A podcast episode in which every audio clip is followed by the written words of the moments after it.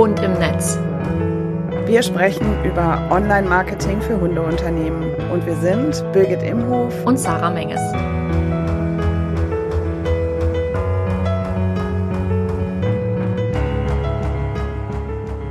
Herzlich willkommen. Heute ist der fünfte, zweite und du hast wieder unseren Podcast Hund im Netz Marketing für Hundeunternehmen eingeschaltet. Ich freue mich sehr, dass du heute da bist und wir haben heute ein super Special-Thema, nämlich ungefähr so, wenn dir jemand Zitronen vor die Füße wirft, mach Limo draus. Hallo Sarah, wie geht's dir? Hallo, ich hätte gerne Tequila, wenn das okay ist. Limo ist mir immer zu viel Zucker, aber gegen so ein Tequila hätte ich nichts einzuwenden. Von mir aus kannst du auch Tequila aus den Zitronen machen. Perfekt. Vielleicht ahnst du es jetzt schon ein bisschen, du da draußen. Unser Thema heute ist nämlich Fuck-ups und der Umgang mit Zeiten, in denen wir echt mal so richtig keinen Bock auf unser Leben, unser Business, unsere Arbeit haben und wie wir damit umgehen können. Und die Birgit und ich, wir hatten letzte Woche nämlich auch ein gemeinsames Fuck-up, was so ein bisschen mehr meine Schuld war, aber trotzdem Birgit war dabei, deswegen wollen wir heute damit in den Podcast starten. Und zwar wollten wir genau diese Folge, die wir jetzt gerade aufnehmen, schon letzte Woche aufnehmen. Hatten uns also getroffen, waren beide höchst motiviert, Notizen am Start, waren wie immer gut gelaunt. Ich hoffe, das merkst du auch immer, dass wir gut gelaunt sind bei unseren Folgen. Haben angefangen zu quatschen, haben angefangen, die Aufzeichnung zu starten. Und nach ein paar Minuten, wir waren noch nicht mal über die Einleitung hinweg, ist einfach mal Mikrofon ausgefallen. Komplett ausgefallen. Was erstmal sehr seltsam war, weil es nicht aufgefallen ist und wir nicht wussten, wer gerade redet, beziehungsweise wir auch nicht wussten, wer sich jetzt noch hört und wer sich nicht hört. Wir haben es, ich glaube, eineinhalb Stunden lang probiert. Wir waren echt lange dran gesessen, haben die Mikrofone gewechselt, haben es mit dem Handy probiert, haben einen anderen Aufzeichnungskanal genommen, haben also das Tool gewechselt. Nichts hat funktioniert, sodass wir im Endeffekt eineinhalb Stunden einfach nur da saßen, Birgit mit mir gesprochen hat, ich aber nicht zurücksprechen konnte, weil sie mich ja nicht gehört hat. Das war super lustig. Ein extremes Fuck-up, weil es einfach eineinhalb Stunden unserer Zeit geklaut hat, die wir natürlich auch hätten anders nutzen können. Aber hier sind wir jetzt nochmal. Heute machen wir es nochmal auf ein neues. Und wir hoffen, du lernst heute ganz viel. Birgit, magst du vielleicht einfach mal anfangen und dein größtes Fuck-up in der Selbstständigkeit erzählen, wenn dir das so spontan einfällt? Natürlich fällt mir da spontan was zu ein und du hast gerade gesagt, dass diese Erfahrung von letzter Woche schon sehr, sehr schwierig für uns war, aber ehrlich gesagt sind solche technischen Besonderheiten irgendwie, naja, an der Tagesordnung will ich nicht sagen, aber es kommt schon immer mal wieder vor, dass irgendwas nicht so funktioniert, wie es soll Gott sei Dank ist es mir bisher erspart geblieben, dass sowas in einem Webinar oder in einem Workshop passiert, wobei ich da mittlerweile immer eine Rückfallebene habe. Das heißt, ich nehme mir immer jemanden mit, der oder die einfach nur mit zuhört und die von Anfang an auch die Hostrolle hat oder die Co-Hostrolle, damit, wenn ich zum Beispiel den Bildschirm teile und mir das Zoom abschmiert, dass noch jemand da ist, der die Verbindung halten kann. Ja, das sind so die Kleinigkeiten, mit denen wir wahrscheinlich alle mal strugglen. Und ja, meine Empfehlung ist da immer auch zu überlegen, was mache ich denn, wenn es halt mal schief geht. Aber du hast mich nach den größten Fuck-ups gefragt und da weiß ich ehrlich gesagt gar nicht, welches meiner drei Fuck-ups, die ich mir hier aufgeschrieben habe, ich dir zuerst erzählen soll.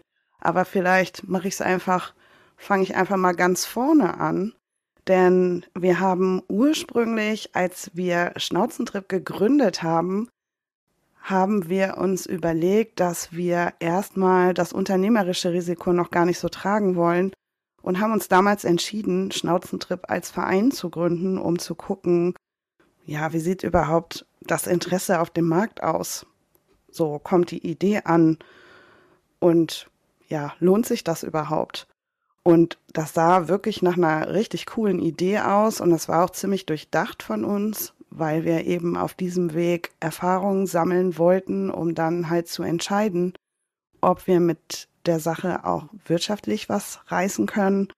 Aber es hat sich halt herausgestellt, dass die Idee gar nicht so gut war. Und zwar aus dem Grund, dass wir festgestellt haben, es ist gar nicht so einfach, wenn man anfängt, wenn man seine Unternehmung, also auch ein Verein ist ja eine Unternehmung, wenn man die zusammen mit Freunden startet. Hast du schon mal mit Freunden zusammengearbeitet, Sarah? Nicht so direkt, also nicht so im Sinne von, wir machen was zusammen. Ich hatte schon Freunde und Freundinnen, die bei mir gebucht haben, die Kundinnen von mir waren. Auch da muss ich sagen, ist es, da freue ich mich natürlich immer total drüber, weil ich denke, juhu, ähm, die haben Vertrauen, aber da ist nochmal so ein ganz anderer Erwartungsdruck dahinter, weil man dann denkt, wenn der Termin jetzt doof ist und ich nicht so richtig abliefere, wird es die Freundschaft für immer belasten. ja, so in der Art ist das auch tatsächlich. Und ähm, damals ging es ja eigentlich noch gar nicht um Geld, sondern es ging um die Sache. Aber wenn man halt mit anderen zusammenarbeitet, dann ist es halt super, super wichtig, dass man die gleiche Vorstellung davon hat, wo man hin möchte. Und das, was man so im Privaten oft in Kauf nimmt oder vielleicht auch belächeln kann, das fällt einem ja im Zusammenhang mit Arbeit vielleicht dann doch nicht so einfach. Das kennt vielleicht jeder, der schon mal im Angestelltenverhältnis war. Da gibt es Kollegen oder Kolleginnen, die findet man menschlich ziemlich cool, aber man findet die Arbeitsweise vielleicht schräg und merkt, dass man da einen großen Unterschied hat. Oder vielleicht ist es auch andersrum. Man kann super zusammenarbeiten, aber versteht sich halt privat nicht so. Und das ist genau diese, diese Gratwanderung, der wir damals ausgesetzt waren. Und dazu kommt, dass es in so einer Vereinsstruktur halt immer eine Person gibt, die sich nicht genug wertgeschätzt fühlt. Also es gibt immer den einen oder die andere, der oder die das Gefühl hat, Alter, ich stecke hier so viel Arbeit rein und keiner sieht es. Oder warum muss ich das jetzt schon wieder machen? Wir haben doch noch so und so viel andere. Das waren so ein bisschen unsere Schwierigkeiten und ja, und am Ende muss man auch sagen, dass die Qualität, also mein Anspruch, ich bin damals auch als Vorsitzende ins Rennen gegangen und mein Anspruch war einfach für die Arbeit als Verein viel zu hoch und man muss auch sagen, dass ja, wenn man halt auf Spenden und ja, Gemeinnutz angewiesen ist, dann ist es halt schwierig, aufgrund von finanziellen Mitteln halt richtig Qualität abzuliefern.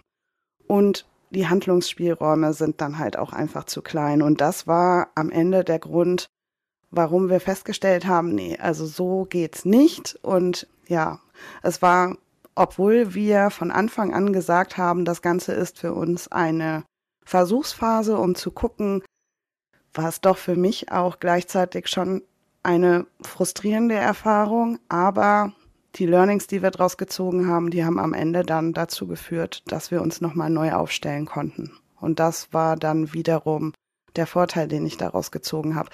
Das ist eine sehr spezielle Geschichte, das weiß ich auch, aber du hast mich nach den größten Fuck-ups gefragt und das ist eins davon. Du hast aber auch schon was total Wichtiges angesprochen und zwar das Thema, wir haben ein, oder du per se hast ein Learning draus gezogen, und das ist auch mit das Wichtigste wahrscheinlich, was wir alle uns irgendwie immer vor die Nase halten müssen. Es ist voll normal, dass mal Dinge in die Hose gehen. Es wäre gelogen, wenn du irgendjemanden Selbstständigen fragst, hey, wie ist deine Selbstständigkeit, wie läuft es so? Wenn dir dann jemand antwortet, ey, ich habe immer hier voll Bock, ich bin immer so 120 Prozent, es läuft immer alles mega, ich kann dir zu 99,99999 Prozent sagen, dass das nicht ganz der Wahrheit entspricht. Wir haben immer mal irgendeine Situation, die nicht läuft, ein Angebot, das nicht so angenommen wird, wie wir uns vielleicht vorgestellt haben. Ein Monat, wo der Umsatz vielleicht nicht so toll war, ein schlechtes Kundenfeedback, wo wir dann sagen, okay, irgendwie jetzt auch doof. Das Wichtigste ist aber einfach immer, dass du dann hinterher sagst, hey, okay, ich versuche da jetzt ein bisschen Abstand von zu nehmen und schaue mir das später nochmal zu einem späteren Zeitpunkt nochmal an und ziehe mir da irgendwas draus, was ich gelernt habe. Weil man kann aus allem was lernen. Auch wenn es dir vielleicht auf den ersten Blick nicht auffällt und du denkst, ja, hm, es ist irgendwas richtig in die Hose gegangen, mein, mein neuer Welpenkurs zum Beispiel, den du Sonntagvormittags anbieten möchtest, hat überhaupt nicht funktioniert, gab nur eine Anmeldung, war alles doof natürlich denkst, denkst du dann im ersten Moment, okay, äh, was soll ich da jetzt draus lernen? Aber ich verspreche dir, du lernst daraus was. Sei es so Dinge wie ich hätte das Marketing anders machen müssen, die Uhrzeit war doof. Auch das ist ein Learning. Und was die Learnings angeht, ist für mich das Thema Werte super, super wichtig. Und ich habe auch bei der Vorbereitung auf die Sendung, auf die Folge, festgestellt, dass es bei mir immer die Werte waren, die mich wieder zurückgebracht haben und die mir auch geholfen haben, eine Entscheidung zu treffen und aus der Sache was rauszuziehen, was mich halt wiederum weitergebracht hat. Meinst du, wir sollten kurz das Thema Werte erklären? Das haben wir hier im Podcast noch nicht aufgegriffen. Und vielleicht bist du in deiner Selbstständigkeit oder in deiner Gründungsphase schon ein oder anderes Mal über das Wort Werte gestolpert und kannst dir aber gar nichts richtig drunter vorstellen. Vielleicht greifen wir das einfach kurz auf, damit du weißt, was wir dir hier jetzt gerade überhaupt erzählen. Birgit, magst du kurz erklären, was denn Werte genau sind? Ja, ich denke, wir können das kurz aufgreifen und vielleicht macht es sogar Sinn, dass wir dazu mal eine eigene Folge machen. Also bei deiner Gründung, wenn du deine Selbstständigkeit vorbereitest, dann machst du dir zwangsweise ja über Dinge Gedanken, über das, was du anbieten möchtest, über die Menschen, mit denen du arbeiten möchtest, über dein Ziel, über deine Visionen. All das geistert dir am Anfang so durch den Kopf. Und der Hintergrund von all dem, was dir wichtig ist, sind in der Regel Werte. Wir haben das oft gar nicht so bewusst auf dem Schirm, aber unsere Werte sind von unserer Persönlichkeit nicht zu trennen. Das fällt dir wahrscheinlich auch schon in Alltagssituationen auf, immer dann, wenn dich irgendwas an jemand anderem stört oder du einer anderen Meinung bist, dann ist da irgendwas in Disresonanz. Heißt das Disresonanz? Ich ja, glaube schon. So. Ja. Wir nennen es auf jeden Fall jetzt mal so. Ähm, und immer dann, wenn du dich mit einer Person oder mit einer Unternehmung besonders gut fühlst, dann bist du mit dir selbst im Reinen. Und für mich zum Beispiel ist es super wichtig, dass, dass ich zum einen keinen Quatsch erzähle. Also man könnte jetzt sagen, einer meiner Werte ist Authentizität und ich habe das deswegen mit kein Quatsch erzählen eingeleitet, weil ich es ganz furchtbar finde, wie inflationär dieser Begriff mittlerweile verwendet wird. Du kennst uns jetzt schon aus ein paar Podcast-Folgen und hast wahrscheinlich gemerkt, dass es mir damit wirklich ernst ist. Also ich erzähle auch mal Dinge, die vielleicht unangenehm sein könnten oder die Rückschlüsse auf meine Persönlichkeit zulassen. Und ich halte das für total wichtig, damit meine Kundinnen und Kunden mir vertrauen. Das ist ein Wert von mir. Und dann gibt es noch andere Dinge, zum Beispiel Professionalität, Zuverlässigkeit. Ich könnte jetzt noch weiter ausholen, aber ich denke, es braucht das nicht. Und immer dann, wenn bei mir was in Schräglage gerät, zum Beispiel bei der Geschichte mit dem Verein, habe ich halt gemerkt, dass ich habe ja eben davon gesprochen, dass die Qualität manchmal gelitten hat aufgrund fehlender finanzieller Mittel und weil mir mein Wert Professionalität wichtig ist, wirklich hochwertige Angebote zu machen, bin ich nicht in der Lage, auf bestimmte Dinge zu verzichten, ohne mich dabei schlecht zu fühlen. Und mir ist sehr wichtig, dass ich in meiner Selbstständigkeit mich gut fühle und hinter meinem Angebot stehen kann.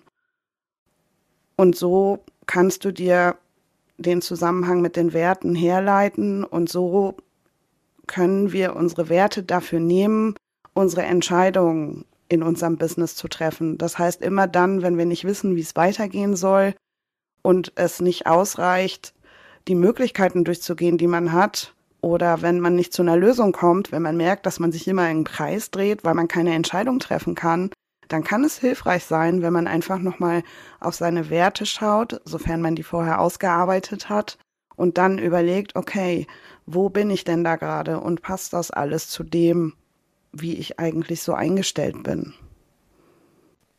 Wenn dir jetzt das Thema Werte nicht so viel sagt und du immer noch denkst, okay, verstehe ich nicht, machen wir da gerne mal eine Zusatzfolge dazu. Das ist gar kein Problem. Zurück zum Thema Fuck-ups und Umgang mit kein Bock Phasen.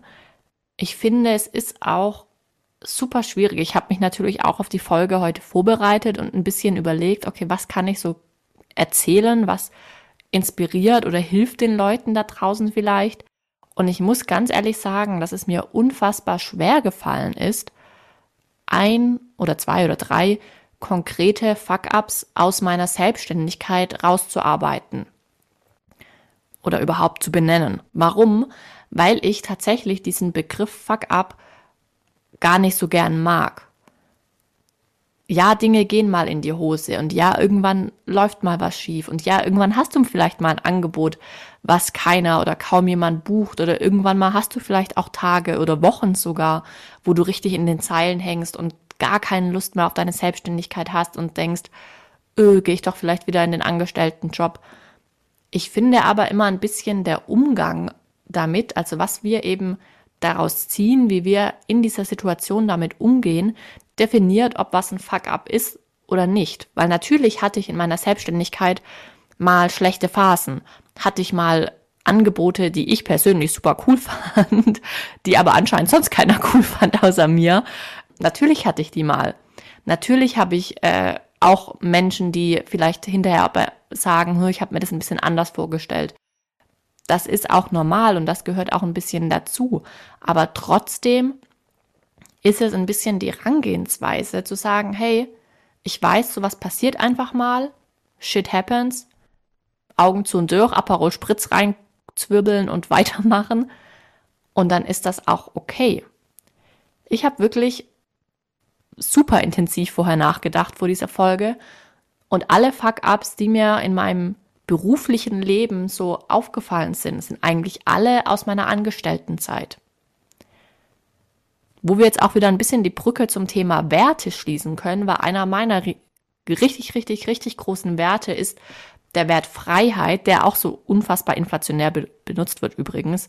Nicht im Sinne von, heute bin ich in Thailand, morgen in Kambodscha und übermorgen in Vietnam, sondern im Sinne von, ich stehe jeden Morgen um 7.30 Uhr auf und, also jetzt kurz aus dem Nähkästchen geplaudert, ich stehe jeden Morgen um 7.30 Uhr auf, fange aber erst um 9 Uhr an zu arbeiten, weil ich diese eineinhalb Stunden brauche, um in Ruhe Kaffee zu trinken, ein Buch zu lesen, aufzuwachen. Ich bin morgens noch nicht so fit. Und Freiheit ist es doch auch einfach zu sagen, hey, mein Buch ist gerade so spannend, das ist gerade so cool, ich kann das gerade nicht aus der Hand legen, dann fange ich heute halt erst um 10 an. Dann lese ich jetzt noch ein bisschen weiter und fange erst um 10 an. Und jetzt wieder zurück zu den Fuck-Ups. Ich merke, ich schlag gerade total die Brücken hin und her. Die Fuck-Ups, die ich in meinem beruflichen Leben hatte, waren tatsächlich in der Angestelltenzeit. Weswegen ich auch nicht wieder angestellt, Vollzeit angestellt sein wollen würde. Das finde ich ganz spannend, weil ich habe tatsächlich auch für diese Folge, ich glaube, so lange habe ich für keine der anderen Folgen gebraucht, mir was zu überlegen, was ich erzählen könnte. Das hat zum einen mit der Definition, sofern wir das mal Definition nennen können, des Begriffs Fuck up zu tun, weil ähm, hier in Neuss gibt es einmal im Jahr eine sogenannte Fuck up Night, die wird organisiert von der Wirtschaftsförderung. Da findet also so ein Podium oder sowas statt. Ich weiß nicht, wie man sowas jetzt nennt. Äh, da kommen halt Selbstständige aus äh, verschiedenen Teilen Deutschlands. Und das sind in der Regel auch sehr, sehr erfolgreiche Menschen, also die richtig viel Kohle verdienen. Und die erzählen über ihre Fuck-ups. Und das sind aber Geschichten, wo wir wirklich von Existenzkrisen sprechen, also davon, dass äh, von heute auf morgen eine GmbH oder noch größere Unternehmen richtig kurz vor der Pleite standen oder Unternehmer, die ja in Insolvenz gehen mussten und so weiter. Naja, und diesen Begriff im Hinterkopf hatte ich, als Sarah und ich festgelegt haben, wir wollen über Fuck-Ups sprechen. Und ähm, tatsächlich hat mich das sehr getriggert, weil ich dachte so, boah, also wie tief möchtest du gehen? Wie verletzlich willst du dich zeigen? Und äh, wie schlimm dürfen die äh, Fehler sein, die du in einem Podcast besprichst? Und mir ging es auch so wie dir, Sarah, dass ich halt ähm, die Herangehensweise, das ist auch grundsätzlich so bei mir, das gilt auch für meine Azubis und das ist meine Lebenseinstellung.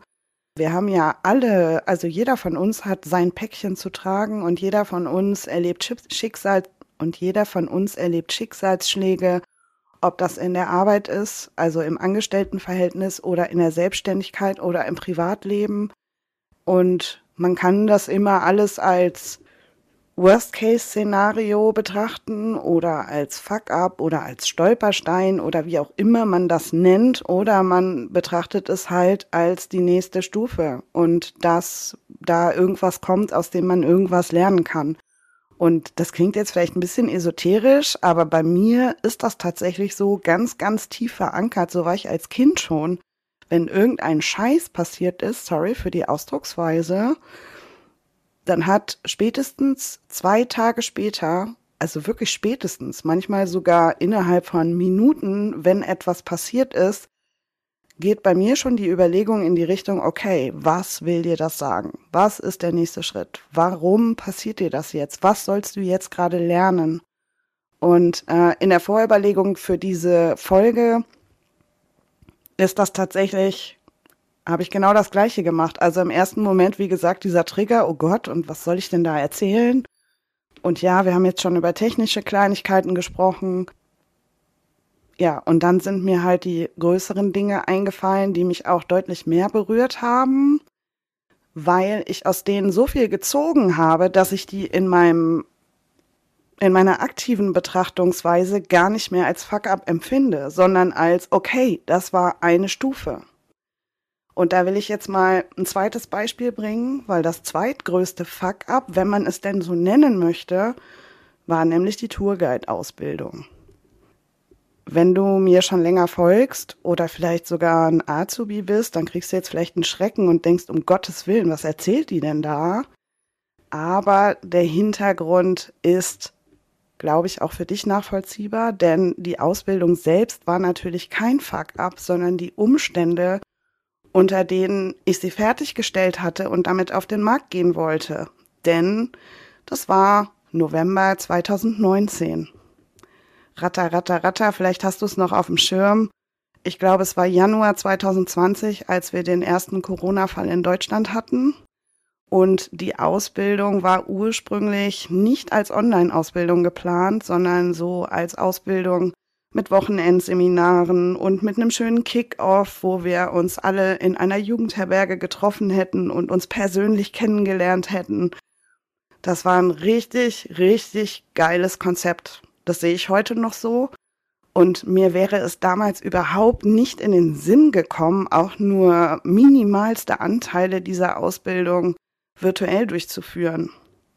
Und du ahnst es schon, also es kam Corona, wir durften von heute auf morgen nicht mehr arbeiten, also auch unsere Touren mussten zum größten Teil ausfallen. Und dann kam dazu, dass auch Lehrveranstaltungen nicht mehr durchgeführt werden konnten. Und für die Hundebranche, das werden die Hundetrainerinnen unter euch noch gut erinnern, kam noch hinzu, dass die ganzen, wer war denn damals zuständig, Ordnungsämter, Gesundheitsämter, keiner konnte unsere Branche einordnen. Niemand wusste, ob wir arbeiten dürfen oder nicht und wenn ja, in welcher Form. Und das war, es war wirklich eine ganz extrem herausfordernde Zeit und ähm, ich würde lügen, wenn ich heute sagen würde, das hat mir alles nichts ausgemacht und ich bin sofort in den, was ich gerade beschrieben habe, in den nächsten Schritt gegangen. Was soll ich daraus lernen? Das hat in dem Fall tatsächlich mehrere Monate gedauert, bis mir so richtig klar war, wie ich damit umgehen soll. Und ich habe schon sehr, sehr früh von Unternehmerkolleginnen die Empfehlung bekommen, hey, mach das doch einfach online. Und ich habe ich hab denen allen einen Vogel gezeigt, weil ich gesagt habe, ich kann doch keine Pädagogik und schon gar nicht Erlebnispädagogik und mit Hunden. Das funktioniert doch nicht online. Und für mich hat es wirklich die Pandemie gebraucht, um mich mit dem Medium Online-Kurs und was da alles möglich ist und wie man Didaktik auch virtuell denken kann und wie man miteinander arbeiten kann an den Bildschirmen und trotzdem miteinander Spaß haben kann und vor allem auch ein qualitativ hochwertiges Produkt virtuell anbieten kann. Für mich hat es die Pandemie gebraucht, dass ich im Kopf diesen Switch machen konnte.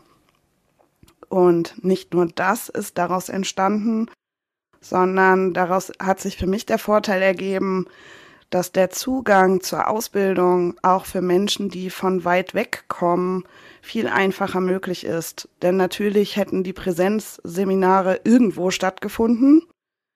In dem Fall in Bayern. Das wäre natürlich für alle, die aus Hamburg oder vielleicht auch aus einem anderen europäischen Land gekommen wären, überhaupt nicht so mal easy durchzuführen gewesen. Das ist jetzt durch die virtuelle Geschichte für viel, für alle viel, viel leichter geworden. Dann können wir die Ausbildung natürlich auch kostengünstiger anbieten, wenn wir nicht für alle auch noch Übernachtung und äh, Verköstigung mit einrechnen müssen. Und sie lässt sich auch für alle viel besser in den Alltag integrieren, sowohl für die Auszubildenden als auch für mich und ist damit deutlich zeitsparender. Ja, also wie gesagt, für mich war das ein großer Fuck-up mit der Pandemie. Im Nachhinein, ich möchte jetzt nicht sagen, war die Pandemie ein großes Geschenk, weil ich weiß, dass sehr, sehr, sehr viele Menschen in dieser Zeit auch sehr viele Federn gelassen haben, um es mal bildlich zu sagen. Ähm, trotzdem bin ich froh für diesen Push von außen, mich einfach auch nochmal hinterfragen zu können. Und am Ende ist dabei sogar noch ein Brigitte-Artikel rausgesprungen. Ich meine.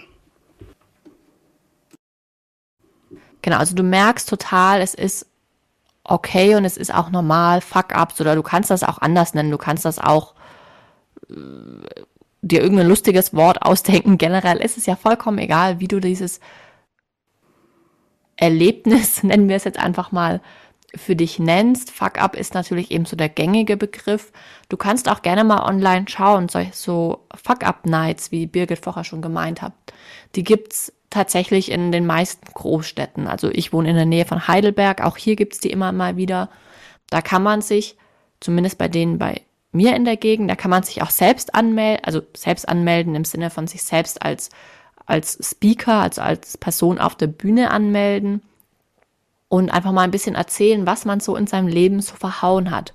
Übrigens, vielleicht an dieser Stelle auch total interessant, in Deutschland schmeißen wir immer recht schnell mit dem Begriff Misserfolg oder Fuck up oder Fail oder was man, wie man das eben alles so nennen kann, durch die Gegend, wenn mal was nicht geklappt hat.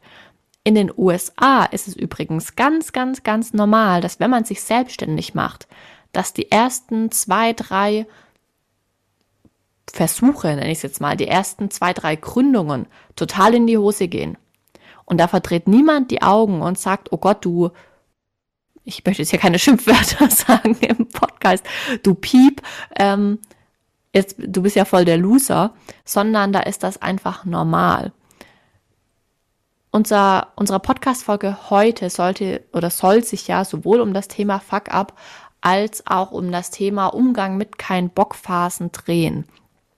Was bezeichnen wir als kein Bockphase? Eine kein Bockphase ist quasi eine Phase in deiner Selbstständigkeit, wo du einfach das Gefühl hast, erstens, es läuft nicht mehr, du hast gar keine Motivation mehr, du kommst nicht mehr voran, du überlegst es vielleicht sein zu lassen, wenn es ganz dramatisch ist. Du überlegst dir, keine Ahnung, nicht mehr auf Social Media zu sein, keine Kurse mehr anzubieten, kein Gassi-Service mehr anzubieten, was auch immer du ebenso tust. Und auch solche Phasen sind total normal. Auch hier müssen wir ein bisschen, vielleicht ein Beispiel aus dem alltäglichen Leben, jetzt kein Beispiel, das mir selbst passiert ist, ähm, aber vielleicht kennst du oder findest du dich da ein bisschen mehr wieder. Stell dir mal vor, du bist im Fitnessstudio angemeldet und gehst drei, viermal die Woche ins Fitnessstudio und bist richtig fit. Und irgendwann gehst du vielleicht in Urlaub, wirst krank oder beides am Stück, gehst erst in Urlaub und wirst dann krank und kannst dann vier, fünf, sechs Wochen lang nicht ins Fitnessstudio gehen. Da ist es doch unfassbar schwierig, wenn es dann irgendwann wieder gehen würde, sich selbst so ein bisschen einen Tritt in den Poppes zu geben und zu sagen, jetzt gehe ich auch wieder, jetzt fange ich wieder von vorne an, jetzt packe ich mich, mich da wieder rein und mache wieder ordentlich mit. Und so ein bisschen ähnlich ist es auch in der Selbstständigkeit, weil natürlich hast du nicht immer Bock ins Fitnessstudio zu gehen. Du kennst bestimmt diesen, diesen, ich hasse diesen Spruch, der ist so extrem ausgelutscht, aber dieses, äh, ungefähr aller, wenn du deine Arbeit liebst, dann musst du keinen einzigen Tag im Leben mehr arbeiten. So in etwa. Der ist auch für völliger Blödsinn, weil du kannst deine Arbeit noch so sehr lieben. Und ich gehe mal stark davon aus, dass wenn du dich selbstständig gemacht hast oder damit mit dem Gedanken spielst, dich selbstständig zu machen, dass du das, was du eben machen möchtest, dass dir das Spaß macht und dass du das gerne machst. Aber glaub mir, du kannst das noch so sehr lieben, du kannst da noch so viel Bock drauf haben. Es gibt immer mal Phasen, wo du sagst, Alter, was habe ich getan? Warum habe ich mich selbstständig gemacht? Ich habe keinen Bock. Und da ist es einfach auch wichtig, du hast in der Selbstständigkeit niemanden, per se erstmal niemanden, der dich aus deinem Loch wieder rauszieht. Natürlich hast du Freunde und Familie und Partner oder Partnerin, die dich da unterstützen. Aber es liegt an dir, du bist die Person in deiner Selbstständigkeit, dich aus dieser Kein-Bock-Phase wieder rauszuziehen. Wichtig ist aber, wie gesagt, erstmal, dass du dir bewusst bist, so Phasen sind ganz normal. Du kannst deine Arbeit noch so geil finden. Wenn du mal keinen Bock drauf hast, heißt das nicht, dass du auf deine Arbeit prinzipiell keine Lust mehr hast, sondern einfach nur, dass, keine Ahnung, gerade das Wetter seit jetzt aktuell, wir nehmen die Folge gerade auf, es ist Mitte Januar, es ist seit Wochen grau, da hat man auch schon automatisch ein bisschen weniger Bock. Das ist voll normal. Birgit, hast du auch manchmal keinen Bock auf deine Arbeit? Gib's zu. Ja, äh, also natürlich gibt es manchmal Tage, an denen mir die Motivation fehlt. Dann mache ich einfach nichts oder weniger. Äh, aber grundsätzlich ist kein Bock auf meine Arbeit eigentlich nicht mein Thema. Aber ich finde es aber trotzdem super wichtig, dass wir uns Raum geben. Also genau das, wenn halt mal ein kein Bocktag da ist, wenn ich sofort anfange, darüber nachzudenken, wie schlimm das ist, dass ich jetzt heute mal gerade keinen Bock habe, dann mache ich diese ganze Spirale ja einfach nur noch schlimmer. Und deswegen, das ist vielleicht auch eine Sache, die bei mir mit den Jahren gewachsen ist. Ich weiß ganz genau, wann es für mich keinen Sinn macht, mich an den Rechner zu setzen. Und dann mache ich das halt einfach auch nicht. Das ist ja. so das, was ich dazu sagen kann. Und das ist auch der große Luxus von Selbstständigkeit, wenn man mal keinen Bock hat und jetzt nicht Termine anstehen. Wir meinen damit jetzt nicht, wenn du morgens aufwachst und dich irgendwie ein bisschen verschrumpelt noch fühlst, dass du dann sofort alle deine Termine absagst und denkst, ja, jetzt gucke ich heute den ganzen Tag nur Netflix. Aber wenn du keine super dringenden Aufgaben anstehen hast, in so Null-Bock-Phasen, dann darfst du dir auch einfach mal eine Auszeit gönnen. Wir sind allgemein in Deutschland ein bisschen darauf gedrillt, sage ich jetzt mal, dass wir 40-Stunden-Wochen haben, dass wir 30, 32, 28, wie viele Tage auch immer Urlaub haben. Das sind wir halt von der Angestelltenzeit, von unserem Angestelltenleben so gewohnt. Und da passiert es ganz schnell, dass man sich schuldig, ich nenne es jetzt einfach mal schuldig fühlt, wenn man sich mal eine Zeit gönnt, in der man vielleicht keine 40 Stunden die Woche arbeitet. In der man vielleicht sagt, okay, ich mache jetzt diese Woche nur 20 Stunden, weil ich habe einfach privat so viele Dinge zu tun oder ich habe einfach keinen Bock.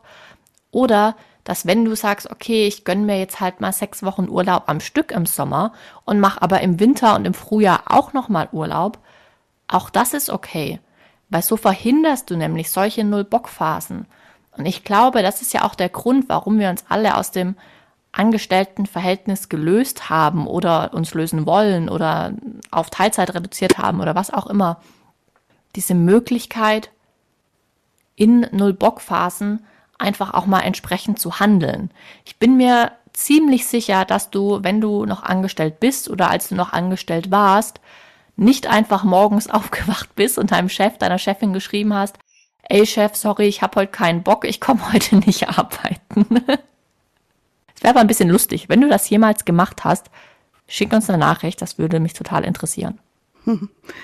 Ja, ich denke, wir sollten jetzt auch mal von dem kein Bock-Thema noch ein bisschen abrücken, weil es gibt ja noch irgendwas zwischen äh, oh Gott, mein ganzes Konzept wird hier über den Haufen geworfen und äh, ich komme nicht in den Quark. Da gibt's ja auch noch so Fails, die so im Alltag passieren können, wo du dich vielleicht auch manchmal findest. Hast du schon mal sowas erlebt, Sarah, dass du vielleicht ein Angebot äh, rausbringen wolltest und festgestellt hast, dass es dafür vielleicht gar nicht genug Interessentinnen gibt oder so? Also ich höre das immer mal wieder, dass es äh, gerade bei den Gründerinnen und Gründern von Hundeschulen, Gassi-Service und so weiter, dass die erste Zeit manchmal sehr, sehr hart ist, bis das Business wirklich ans Laufen kommt und dass es echt auch mal eine Weile dauert, bis man wirklich irgendwie 73 Gruppenstunden in der Woche anbietet und die sind alle ausgebucht. Also zwischen 0 und 100 liegt ja noch ein ganz, ganz weiter Weg.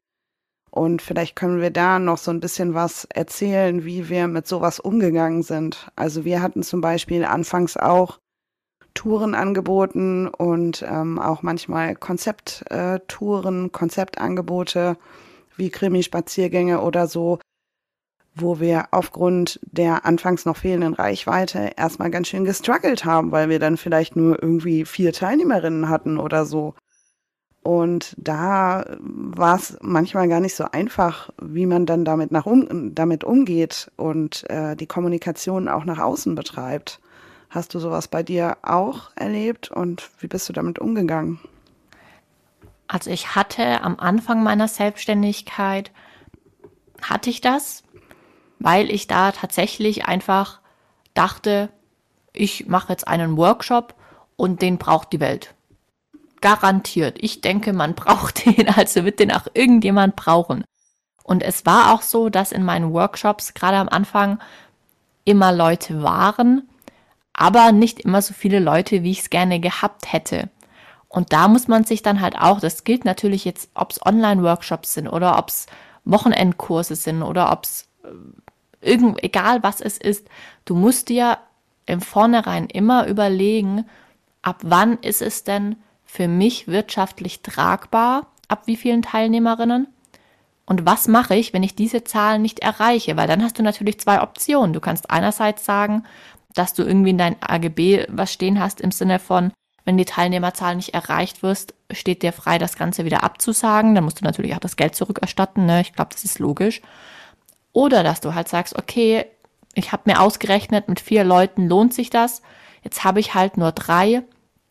Ich mache es aber trotzdem und gebe halt trotzdem 150 Prozent, damit diese drei Leute, die sich dafür angemeldet haben, die sich für mich entschieden haben, für mich und mein Angebot, dass die die geilste Zeit ihres Lebens haben und dahinter herausgehen und allen ihren Freunden erzählen, ey, ich war da bei der Hannelore im Kurs und es war so krass, schau dir das auf jeden Fall mal an. Aber ja. du musst halt immer dran denken, also es muss halt zumindest ein bisschen wirtschaftlich bleiben. Wenn du jetzt ein halbes Jahr lang Dinge anbietest, bei dem du deine Mindestteilnehmerzahl nicht erreichst und quasi ein halbes Jahr lang so immer nur miese machst, musste irgendwann halt schon eine Grenze ziehen. Absolut. Ich finde aber auch genauso wichtig, dass man eben genau in dieser Anfangsphase auch gar nicht von sich erwartet, dass man direkt ins Ausgebuchtsein und ins Wirtschaftlichsein reingeht, sondern dass man diese Anfangszeit, und das war letztlich dann auch das, wie ich das in vielen Fällen betrachtet habe, dass man in der Anfangszeit den Fokus darauf legt, ins Tun zu kommen, damit man eben auch Rückmeldungen bekommt von Kundinnen und Kunden, mit denen man ja dann wieder arbeiten kann. Also, dass man halt ähm, bei kleinen Gruppen kann man das wunderbar machen, dass man darauf achtet, dass man ins Gespräch kommt und dass man vielleicht sowas wie Zielgruppeninterviews, die man ja sonst auch proaktiv mit einem Fragebogen machen könnte, dass man sowas halt auf einem nennen wir es mal, unbürokratischen Weg während eines Angebots einfach macht, um da halt seine Schlüsse draus zu ziehen. Denn am Anfang dreht sich eigentlich alles darum, dass du deinen Bekanntheitsgrad steigerst. Und wenn du mit äh, vier Teilnehmenden in deiner Gruppenstunde eine richtig gute Zeit hast und in den Austausch kommst und von deinen Teilnehmenden vielleicht auch hörst, ja, der Kurs war richtig gut, das und das hat mir voll geholfen, weil jetzt weiß ich, dass ich dieses und jenes tun muss, aber mir hat vielleicht auch noch das und das gefehlt, dann ist das für dich eine super coole Chance, im nächsten Schritt dein Angebot halt nochmal anzupassen und dann halt auch wirklich passgenauer arbeiten zu können. Also wenn du unterbucht bist, ist das aus meiner Sicht erstmal noch kein Grund, die Brocken hinzuschmeißen, auch wenn das dazu führen kann, dass deine Motivation dann vielleicht leidet und du dann in diese Kein-Bock-Phase kommst. Überleg dir lieber, was du daraus machen kannst. Das ist das Ding mit der Zitrone und der Limo. Also, wenn das halt passiert, dann überleg, wie du dir da Limo draus machen kannst, anstatt, anstatt dich zu ärgern, dass die Zitrone sauer schmeckt. Ich glaube, wir müssen uns auch einfach, so blöd wie sich das jetzt anhört, vielleicht, wir müssen uns ein bisschen bewusst machen, dass die Welt nicht auf uns und unser Angebot gewartet hat. So stellen wir uns das natürlich immer ein bisschen vor, so romantisch, ah, ich mache mich jetzt selbstständig und werd sofort, mir wird sofort die Bude eingerannt, weil alle mich super toll finden, mein Angebot ist klasse, juhu. Natürlich wäre das toll und das wäre der Idealfall und juhu. Aber dann als Gegenfrage, wärst du diesem Ansturm überhaupt gerecht? Aber im Normalfall ist es ja so, wir machen uns selbstständig und die Welt weiß vielleicht gar nicht, dass es uns gibt. Die hat vielleicht auf unser Angebot gewartet, die weiß aber gar nicht, dass es uns und unser Angebot jetzt gibt. Und da müssen wir uns auch eine Zeit erlauben, um das Business, unsere Selbstständigkeit wachsen zu lassen. Um zu gucken, ja, okay, es wird die ersten drei, vier, fünf, meinetwegen sechs Monate nicht super gut laufen. Garantiert nicht. Aber vielleicht danach. Und wenn wir aber davor schon das Handtuch werfen, dann kommst du ja gar nicht an diesen Punkt. Als ich mich selbstständig gemacht habe, das war im April 2022, da habe ich mir von vornherein gesagt, ich probiere es jetzt ein Jahr lang, also bis April 2023 logischerweise. Und wenn es sich bis dahin nicht trägt, wenn es bis dahin nicht läuft, ein Jahr ist eine Zeit, wo ich sage, okay, ich habe es ausreichend probiert, es hat nicht funktioniert, dann suche ich mir nach dem einen Jahr was anderes, entweder als Teilzeitjob oder als Vollzeit, was auch immer. Aber dieses eine Jahr gebe ich mir. Du musst natürlich aber im Hinterkopf behalten, um in dieser Zeit dann auch ein bisschen entspannt sein zu können und trotzdem noch was essen zu können und dir Lebensmittel kaufen zu können, kann es nicht schaden, wenn du dann schon ein bisschen finanziellen Puffer hast einfach und weißt, okay, ich kann jetzt auch mal einen Monat, zwei Monate, drei Monate wenig verdienen und muss trotzdem nicht aus meiner Wohnung ausziehen und auf der Straße wohnen. Okay, an der Stelle möchte ich gerne mal ein bisschen den Druck rausnehmen. Ihr kennt ja Sarah alle nicht persönlich, ne? Und ihr wisst auch nicht, wie ehrgeizig Sarah ist. Und es ist total super, wenn man sich ein Ziel setzt und da bin ich auch total pro. Aber ich habe ja auch noch eine Vorgeschichte, in der ich mich mit Beratung von Selbstständigen befasst habe. Und ich kann dir sagen, dass ein Jahr ist super ambitioniert. Die wenigsten Selbstständigen schaffen es wirklich in ihrem ersten Jahr schon so gute Umsätze zu machen, dass sie davon auch nur ansatzweise leben könnten.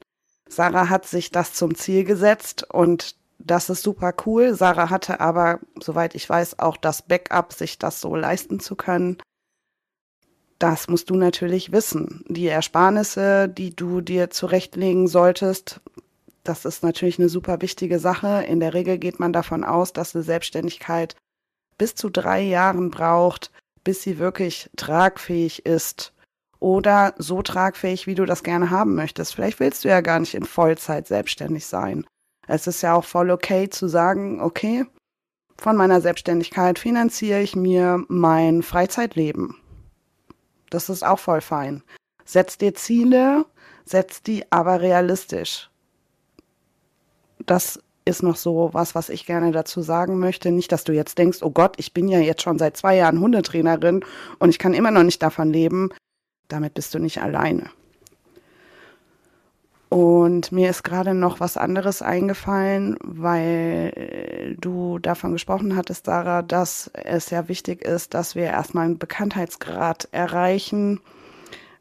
Da ist sicherlich auch so ein bisschen Fingerspitzengefühl gefragt, weil ich kenne die Tendenz, dass man am Anfang so irgendwie, ja, hier, die haben mir angeboten, dass ich Plakatwerbung machen kann oder ja, ich darf auf irgendwelchen Webseiten mir einen Platz kaufen.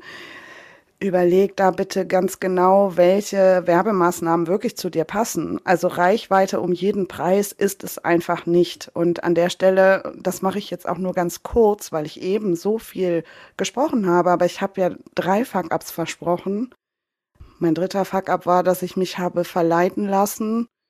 Ähm, wir waren nämlich im Fernsehen und das war aus der Rückschau betrachtet nur so eine mittelgute Idee also zumindest was diesen Beitrag angeht. Wir waren bei einer relativ bekannten Fernsehsendung und ähm, natürlich, wenn so ein Fernsehsender bei dir anfragt und sagt, hey, hast du Bock bei uns mitzumachen?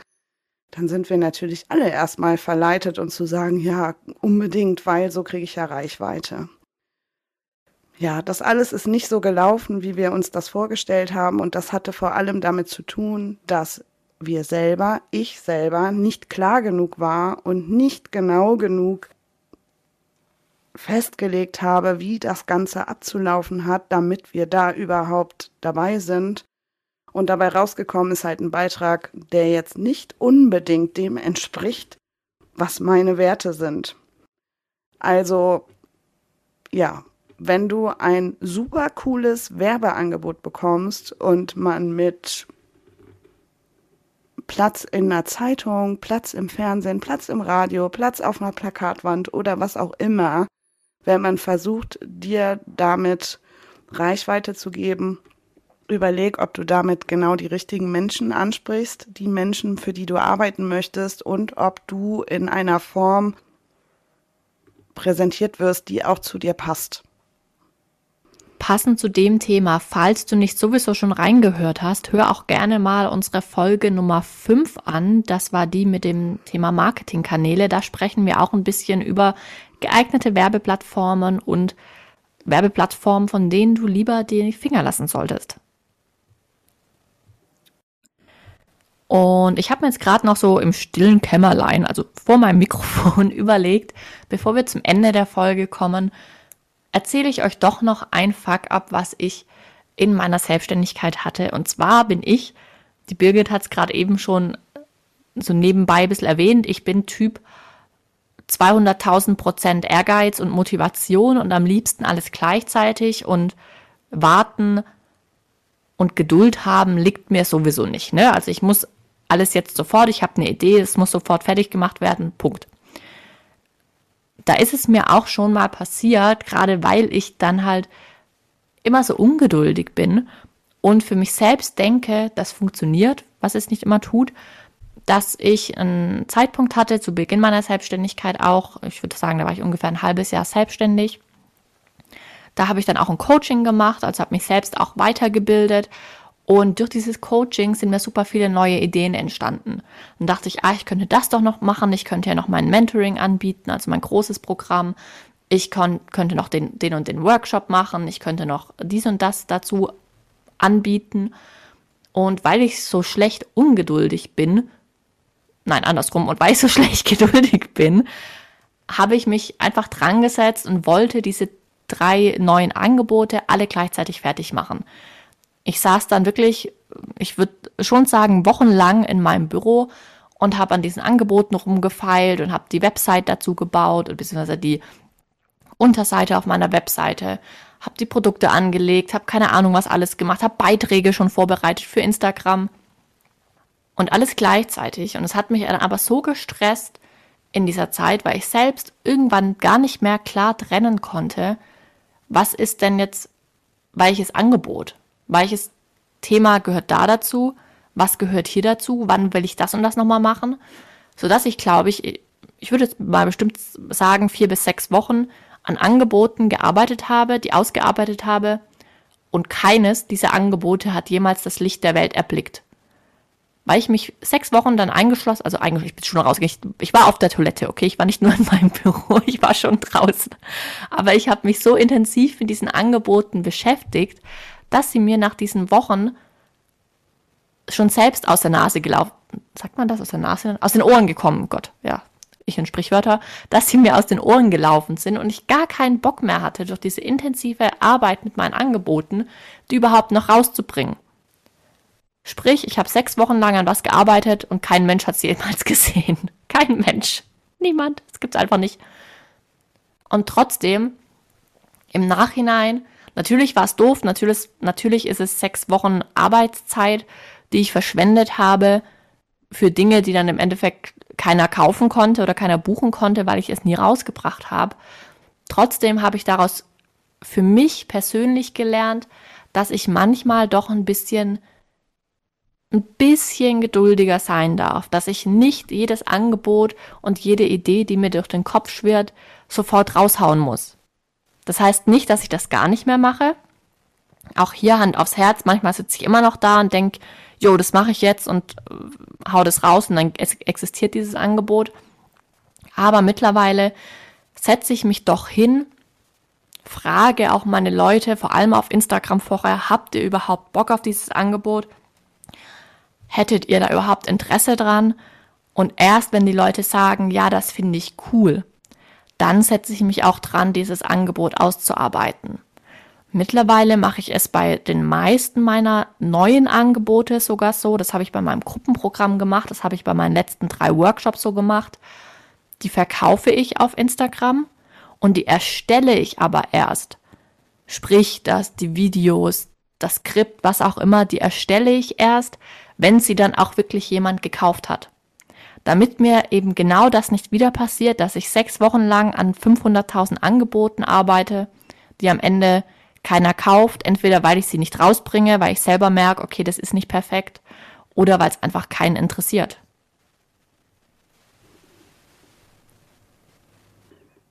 Ja, die Hilfe der Community finde ich auch super hilfreich. Und was auch noch helfen kann, ist, dass man sich austauscht unter Unternehmerinnen, Kollegen, wenn man noch nicht so genau weiß, ob so ein Konzept wirklich rund ist oder so.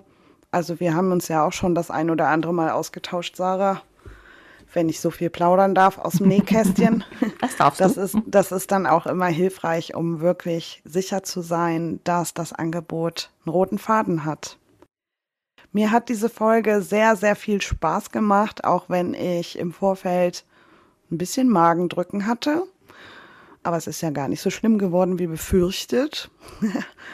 Und ja, wir hören uns wieder in zwei Wochen und da haben wir wieder ein spannendes Thema. Also da dürfen wir schon ein bisschen spannender machen. Da haben wir nicht nur ein spannendes Thema, da lüften wir auch ein riesengroßes Geheimnis. Stimmt. Mhm. Das dürfen wir schon ein bisschen anteasern. Also hört auf in zwei Wochen definitiv rein. Okay, dann bis dahin Habt eine gute Zeit und wir sind schon sehr, sehr aufgeregt. Ja, bis dann.